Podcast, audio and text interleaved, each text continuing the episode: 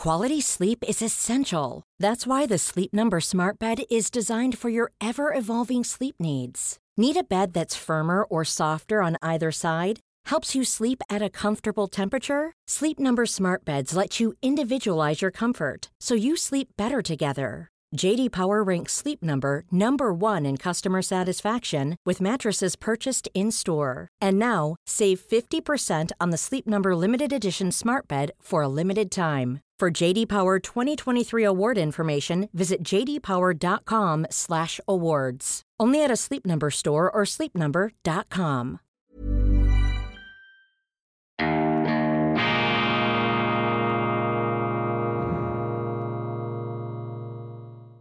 Grüezi miteinander. Einen wunderschönen guten Morgen, meine sehr verehrten Damen und Herren. Ich darf Sie herzlichst begrüßen mit reibeisenmäßiger Stimme bei Weltwoche Daily, die andere Sicht, unabhängig, kritisch, gut gelaunt, am Dienstag, dem 26. April 2022. Ja, meine Stimmbänder etwas aufgeraut, etwas angegriffen, ein heiseres Timbre. Ich werde versuchen, das Ganze im baritonmäßigen ähm, Bassbereich zu halten. Außerdem habe ich etwas Tee hier dabei. Der Grund ist, dass äh, Zürcher Sechseleuten das große Comeback gestern nach Corona-bedingter Zwangspause. Ich war glücklicher Teilnehmer an den Um- und Auszügen des Tages und bei Nacht. Etwas äh, regnerisch, dann am Nachmittag noch Sonne, der explodierende Böck, äh, Jubel der Zuschauer und der Blumenregen der Zuschauerin, vor allem ein wunderbares Fest, auch ein Indikator dafür, dass eine gewisse Normalität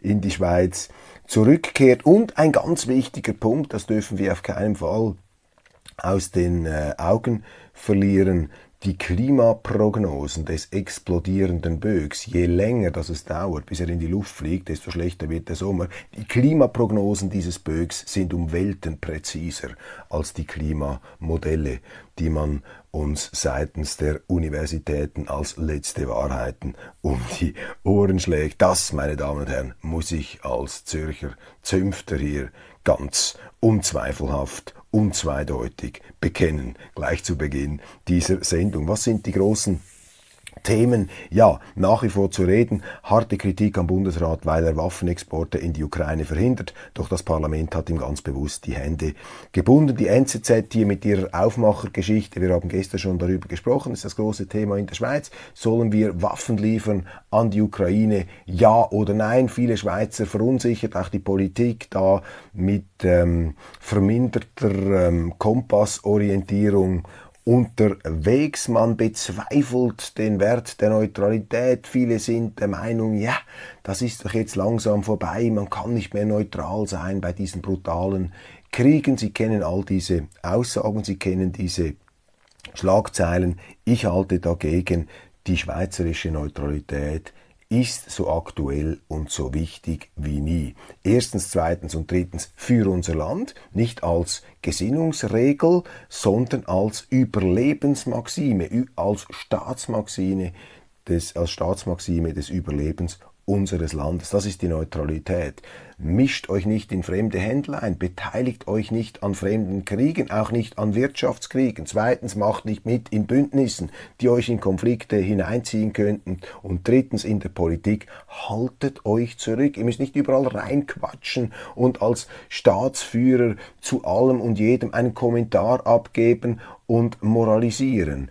Die Neutralität ist auch eine Maxime der Zurückhaltung, der politischen Zurückhaltung des Stillesitzens unseres Staates, eben das Gegenteil von Virtue Signaling, von dieser Tugendinszenierung, von dieser Moralismus-Inszenierung, die jetzt ähm, ganz besonders im Schwange zu sein scheint. Wir leben in moralistisch verseuchten Zeiten. Das sehen wir auch und gerade in dieser Neutralitätsdiskussion. Die Neutralität ist wichtig, weil sie sorgt dafür, dass die Schweiz nicht in Konflikte hineingerät, es sei denn, sie werde direkt angegriffen. Das ist auch eine Tatsache, die jetzt fast schon als ketzerisch beurteilt wird, wenn man sie ausspricht, aber es stimmt eben, nicht die Schweiz ist in diesem Ukraine-Krieg angegriffen. Übrigens auch nicht der Westen, auch nicht die NATO, nicht die Vereinigten Staaten. Ich bin sehr viel sagen, dass die Vereinigten Staaten sich angegriffen fühlen, wenn die äh, Russen die Ukraine angreifen. Angegriffen ist die Ukraine. Das ist schlimm genug. Dieser Krieg ist ein Fehler. Nur schon das aussprechen zu müssen, ist doch im Grunde eine Zumutung. Das Selbstverständliche wird einem da geradezu abverlangt im Sinne eines äh, Unschuldsbeweises, dass man eben auch seine Empörung da zur Schau stellt. Ich habe das äh, verschiedentlich thematisiert an dieser Stelle. Die Neutralität ist da eben im Unterschied zu diesem Moralismus eine sehr realistische Doktrin und Praxis, hat sich über Jahrhunderte bewährt in den schlimmsten Kriegen, Angriffskriegen, Völkerrechtszertrümmerungen. Es gibt doch überhaupt keinen Grund äh, anzunehmen, dass die Neutralität nicht mehr aktuell sei. Ich meine, wenn man die Neutralität für überlebt hält, ja, was, was soll denn an die Stelle der Neutralität treten? Wollen wir an dem Krieg uns beteiligen? Wollen wir einmarschieren? Wollen wir Truppen schicken in die Ukraine? Waffen? Wollen wir mit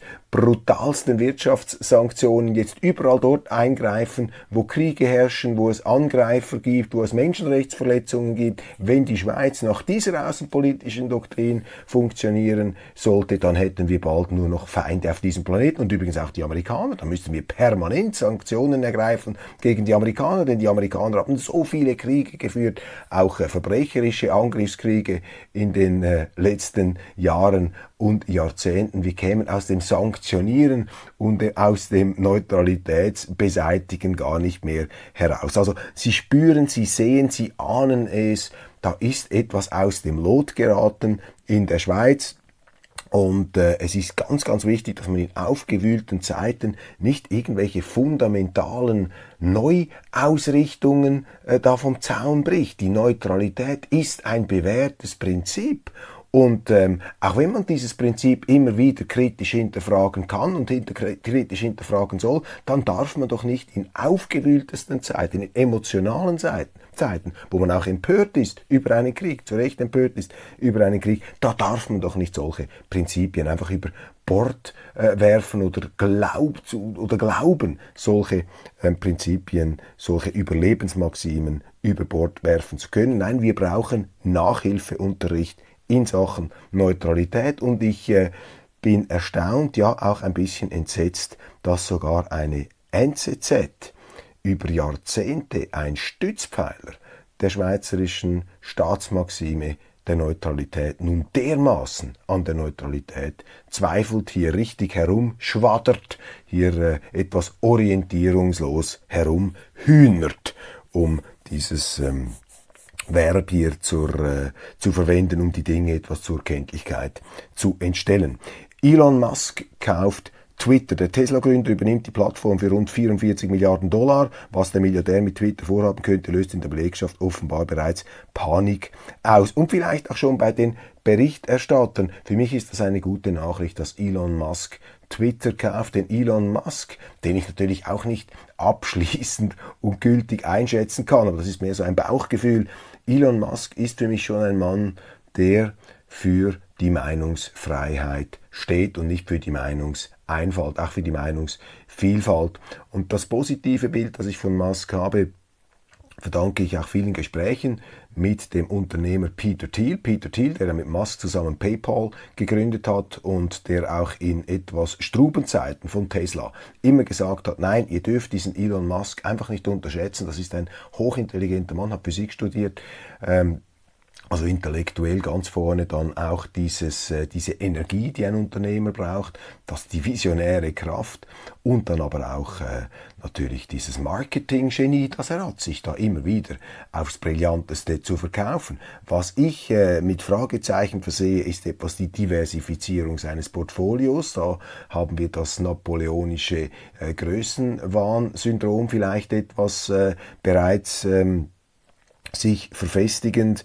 Ähm, kein Mensch kann so unterschiedliche Unternehmen führen, aber ungeachtet dessen hier jetzt bei Twitter beurteilen wir Musk unter dem Aspekt der Meinungsvielfalt. Und da weckt er bei mir mehr Vertrauen als der Rasputin mit dem Nasenring Jack Dorsey, der frühere CEO, der dann irgendwann auch abgeschlichen ist. Und Twitter hatte wirklich eine ganz ramponierte Reputation wie sie da mit Zensurmaßnahmen vorgegangen sind. Das hat ja auch dazu geführt, dass alternative Plattformen entstanden sind. Nun, wie auch immer, Elon Musk, es wäre schön, es wäre gut, wenn er seinen ähm, Voraussagen auch Taten folgen ließe.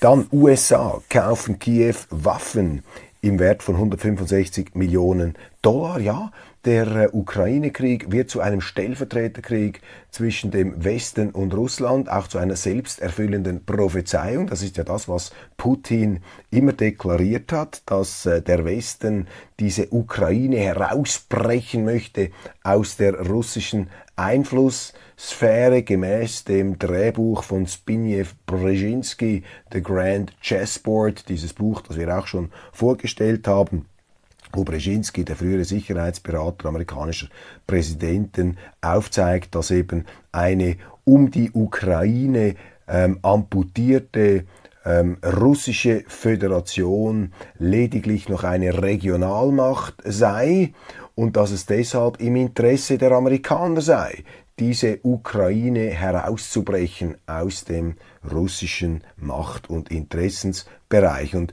wir müssen hier einfach immer schön äh, differenziert bleiben. Interessenssphären, meine Damen und Herren, haben alle diese Großstaaten. Wir jetzt als Kleinstaatler empfinden das als eine fürchterliche ähm, äh, Ungeheuerlichkeit, nicht wahr? Dass ähm, dass Staaten einfach für sich in Anspruch nehmen, dass sie da Interessenssphären haben. Aber Entschuldigung, bevor wir da nur mit dem Finger auf die Russen zeigen, was machen denn die Amerikaner und die Chinesen? Meinen Sie, die Chinesen würden es zulassen, wenn die Südkoreaner jetzt plötzlich sagen würden, so, jetzt reicht, wir müssen unseren nordkoreanischen Brüdern helfen, die sind da in diesem äh, äh, sozialistischen Kasernenstaat eingesperrt, wir brauchen da einen Regime-Change da würden die Chinesen aber sicher auf die Hinterbeine gehen, weil sie wollen natürlich auch eine Pufferzone gegenüber dieser stark mit dem Westen verbundenen ähm, südkoreanischen Republik. Deshalb stützen sie auch wohl oder übel das Regime in Pyongyang. Die Russen funktionieren nach dem gleichen Prinzip, die Amerikaner auch. Sie haben schon im 19. Jahrhundert mit ihrer Monroe-Doktrin, dann mit der Kuba-Krise ähm, ihre Interessen bekräftigt. Die Amerikaner haben in Vietnam ihre Interessen vertreten. Die haben überall ihre Interessensgebiete, die sie knallhart vertreten. Übrigens auch im Nahen Osten.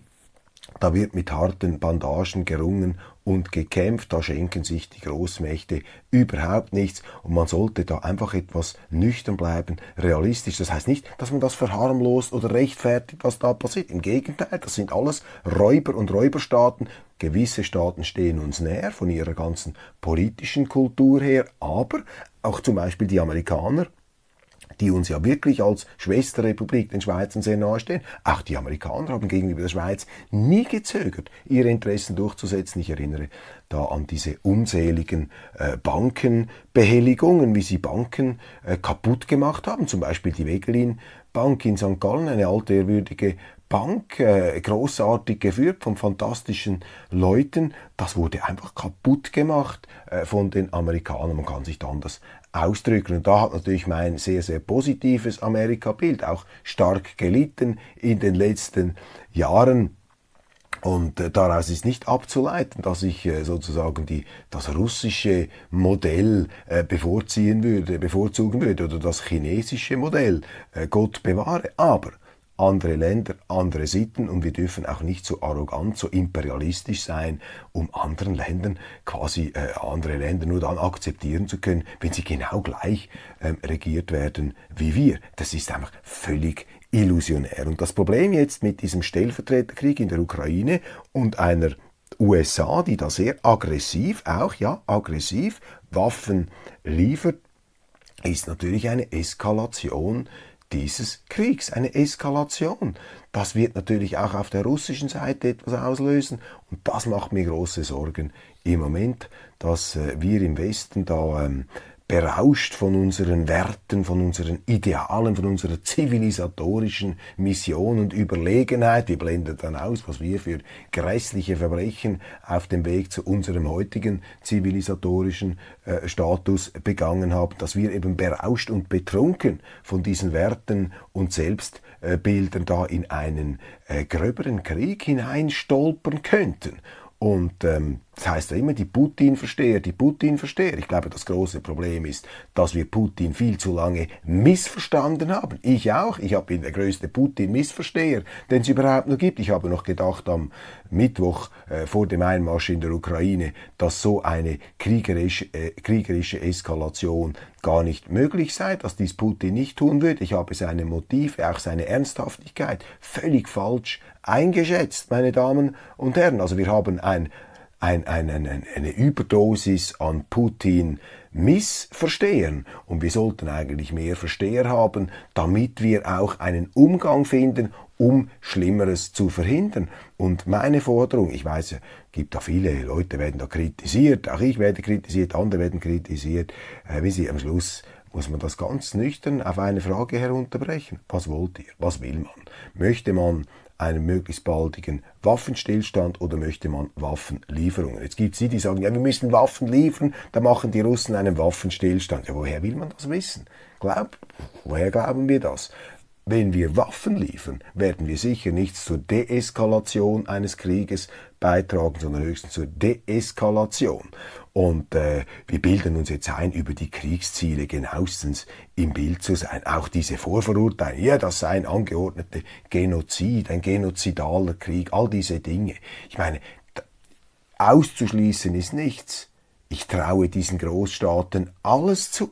Aber wir müssen auch aufpassen, dass man solche Adjektive, solche Begriffe nicht einfach leichtfertig da in die Runde äh, wirft und vor allem auch auf der deutschen Seite. Ich meine, Entschuldigung, was ein Genozid ist, das wissen die Deutschen am genauesten. Denn sie haben einen gemacht und zwar 6 Millionen Juden, 6, 27 Millionen tote Russen im letzten Weltkrieg. Ich meine, Entschuldigung, also bevor man da wieder mit Garacho und Panzern und Waffen da in diese ganzen Bloodlands, in diese Blutländer hineinzieht, sollte man sich doch noch mal ein bisschen auch vor dem äh, Hintergrund der eigenen Geschichte zurücknehmen. Also meine Damen und Herren, wir brauchen eine Deeskalation und auch vor diesem Hintergrund, mein Ceterum Censeo, Censeo muss die Schweiz zu ihrer Neutralität zurück und darf sich auf keinen Fall an dieser Eskalationsrhetorik ähm, beteiligen. Deutschland übrigens, Bundesregierung will Energieunternehmen notfalls enteignen können.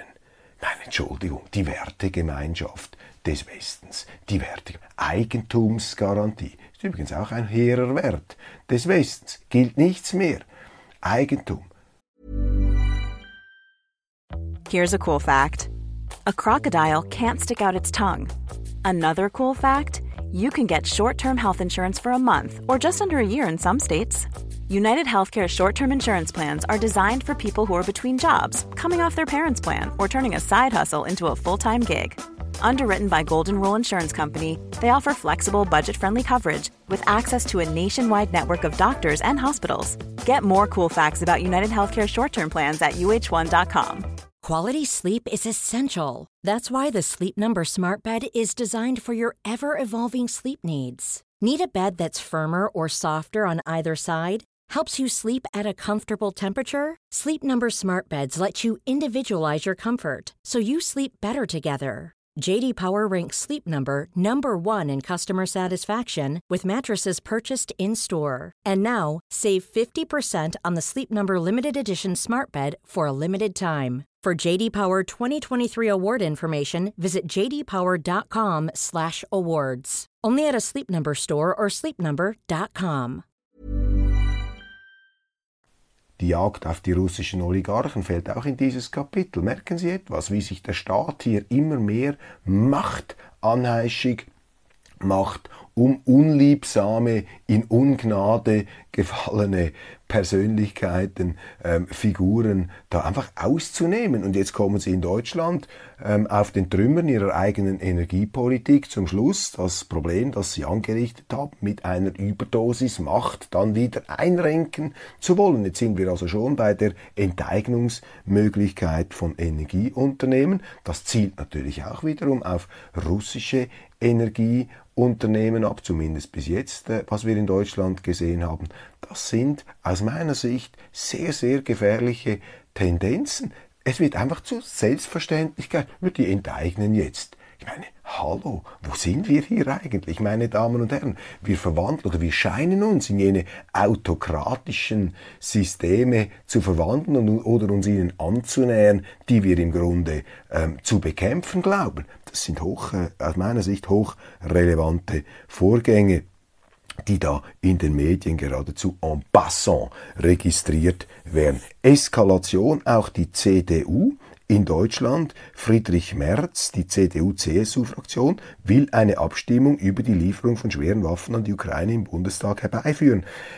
Auch hier, ich bin jetzt wirklich kein natürlicher Fan des Bundeskanzlers Olaf Scholz. Ich bin auch nicht wahlberechtigt in Deutschland. Es steht mir in dem Sinn auch nicht zu. Sie, Sie sehen das, ich, ich halte mich ja mit, mit ähm, Werturteilen gegenüber ausländischen Politikern eher etwas zurück. Ich gebe da schon meine Auffassungen hier ähm, kund, bin aber etwas dezidierter, wenn es um die Schweiz geht, ähm, drücke da meistens meinen Respekt aus gegenüber anderen Ländern. Ähm, aber jetzt hier sehe ich mich tatsächlich äh, äh, mit der äh, für mich doch erstaunlichen Tatsache konfrontiert, dass ich Kanzler Scholz lobe als Stimme der Mäßigung und der Vernunft, auch der eines Geschichtsbewusstseins, dass man sich zurückhält, dass man zögert im Liefern von schweren Waffen, in der Beteiligung an einer Kriegseskalation ähm, in einem Land, das man früher selber einmal angegriffen hat. Und ich staune doch, wie die CDU-CSU, früher mit einem Helmut Kohl, auch einem, wenn man so will, Osteuropa, Russland und Ukraine versteher, wie man ausgerechnet in dieser Partei jetzt den Schalter umlegt und auf totale schematische Schwarz-Weiß-Konfrontation geht, ist für mich eine beunruhigende ähm, Facette und ähm, für mich jetzt eher als bürgerlich denkenden Journalisten eine etwas befremdliche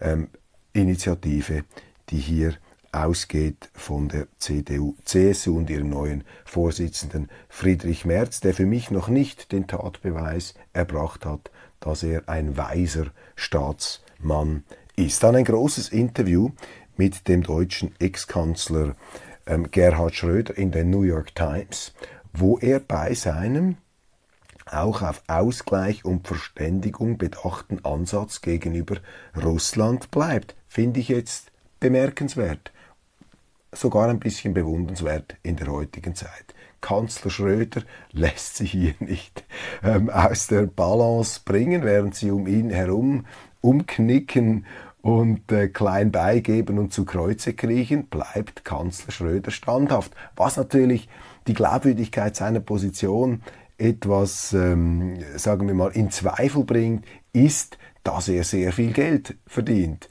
dank den Russen. Aber nicht nur er, er hat sich ja dafür eingesetzt, dass auch in Deutschland eine sichere Energieversorgung ähm, äh, mit Gas, mit Öl aus Russland stattfinden kann. Da steht er in einer sehr bewährten Traditionslinie in Deutschland. Das ist kein Skandal. Da haben schon Willy Brandt, Helmut Schmidt, andere haben sich dafür eingesetzt, Helmut Kohl, auch Gerhard Schröder, er ist auch ein Freund von Putin. Er steht zu dieser Freundschaft, hat den Krieg immer verurteilt, hat ihn als Fehler bezeichnet, aber er ähm, weigert sich auch hier in eine Bezichtigungsrhetorik zu verfallen und wie er der New York Times erklärt, mit dem Argument, dass es nur so möglich sei, seinen Einfluss im Kreml auch weiterhin geltend zu machen. Jetzt kann man diese Position ablehnen, man kann sie äh, schlecht finden. Ich persönlich finde das wohltun und was mich an diesem ähm, Artikel in der New York Times etwas irritiert hat, ist, dass die Journalistin eigentlich viel zu wenig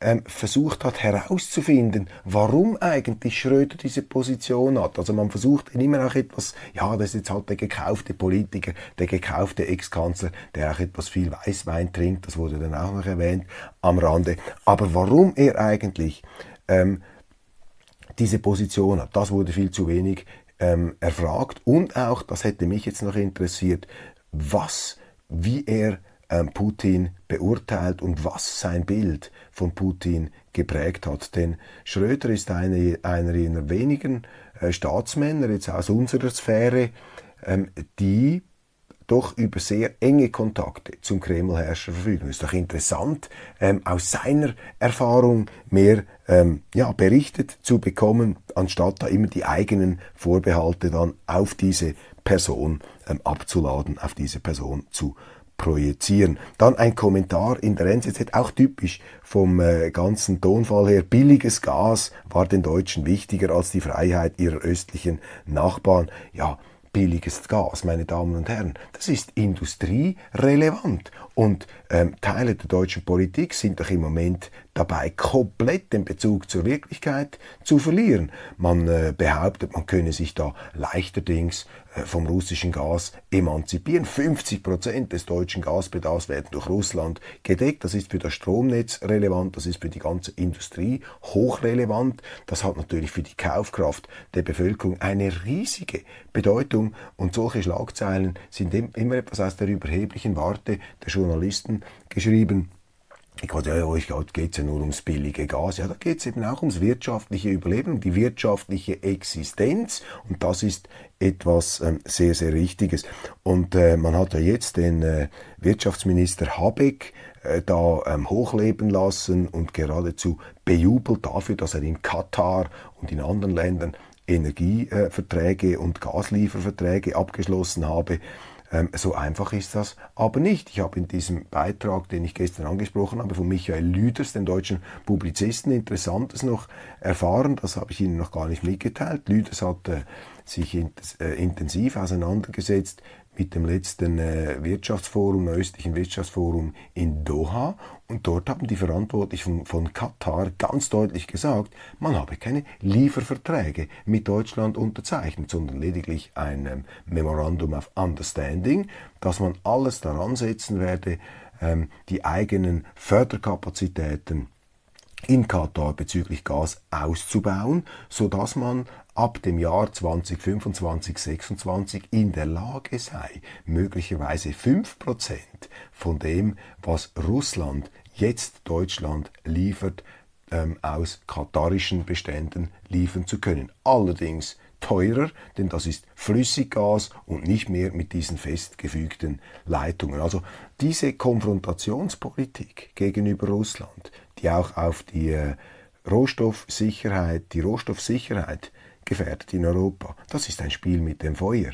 Und da stehen dann ganz viele ähm, Arbeitsplätze zur Disposition, wenn dann tatsächlich ähm, diese Energiekosten dermaßen nach oben stellen, wenn die Versorgungssicherheit nicht mehr gewährleistet ist. Ich glaube, die sind sich zum Teil gar nicht bewusst, worauf sie sich einlassen. Umso wichtiger scheint mir hier die Zurückhaltung von Kanzler Olaf Scholz zu sein. Mal sehen, wie lange er durchhält. Das ist übrigens ein Bild, das ich in der NZZ gesehen habe. Das sind ähm, ukrainische Nationalisten ähm, im Umfeld dieses Azov-Regiments in Mariupol. Sie sehen hier auch diese sogenannte Wolfsangel eintätowiert. Ich meine, das sind Leute, die würde man in Deutschland sofort ähm, unter die Beobachtung des Verfassungsschutzes stellen, wenn nicht gar äh, sofort verhaften lassen. Das sind Ultranationalisten. Und äh, ich habe einfach bei aller Sympathie für die Selbstverteidigung der Ukrainer, ähm, muss ich ganz ehrlich sagen, da läuft es mir dann schon etwas kalt den Rücken herunter, wenn ich sehe, was da dort äh, für Kräfte auch noch unterwegs sind. Ich nehme an, auf der russischen Seite gibt es das auch. Umso wichtiger ist es, dass wir hier mit kühlem Kopf unsere Interessen in den Vordergrund stellen und nicht in einer falschen ähm, in einem falschen Gefühlsüberschwang ähm, eine Politik betreiben, die wir und unsere Kinder dereinst bereuen könnten. Was haben wir sonst noch? Ja, Debatte zur Zürich City Card. Das ist doch interessant, vielleicht nur ganz kurz. In Zürich wird diskutiert, eine City Card einzuführen. Das ist so ähm, äh, durch die Hintertür eine Aufenthaltsbewilligung für illegal sich hier ähm, aufhaltende Ausländer, sogenannte Sans-Papiers.